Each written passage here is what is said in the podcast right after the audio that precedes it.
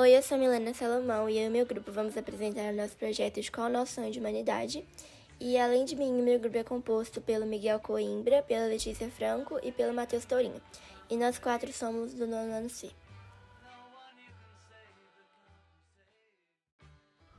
O nosso sonho de humanidade se baseia nos princípios de igualdade, empatia, um mundo sustentável e paz mundial. São alcançáveis pela vontade de mudança que reside em nós. Talvez um sonho distante, mas ainda possível, com a nossa luta diária pela paz e pela igualdade.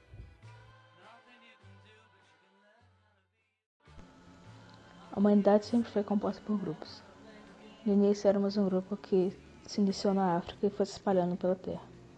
Mas com o tempo as pessoas foram se dividindo cada vez mais em grupos e grupos cada vez menores. Qualquer característica que pudesse diferenciar as pessoas de uma das outras já era motivo delas serem tratadas de maneira diferente. Depois da globalização, é de se esperar que as pessoas estejam mais unidas, já que mais acesso à informação é dado para elas. Porém, se dividiram ainda mais. Um sonho de humanidade de senso comum seria que as pessoas pudessem ter mais empatia e com compreensão com as outras, e que não julgassem as outras somente por quem são ou de onde vêm.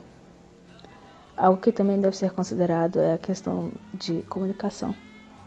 Comunicação é algo essencial e a falta dela já causou mais guerras que qualquer pessoa pode contar.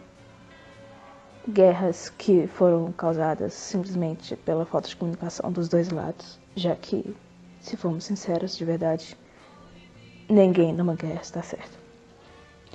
Muitas pessoas têm problemas que poderiam ser facilmente resolvidos com comunicação, seja uma briga com um colega de classe ou de trabalho, uma discussão com um parente ou até mesmo comunicação com seus próprios pensamentos.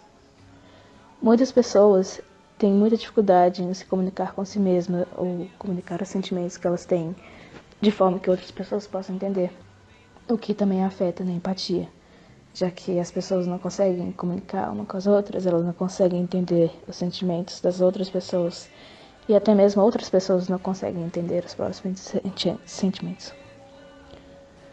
Se todos nos esforçarmos para uma melhor comunicação, teremos um grande progresso no mundo, que poderia ajudar a todos.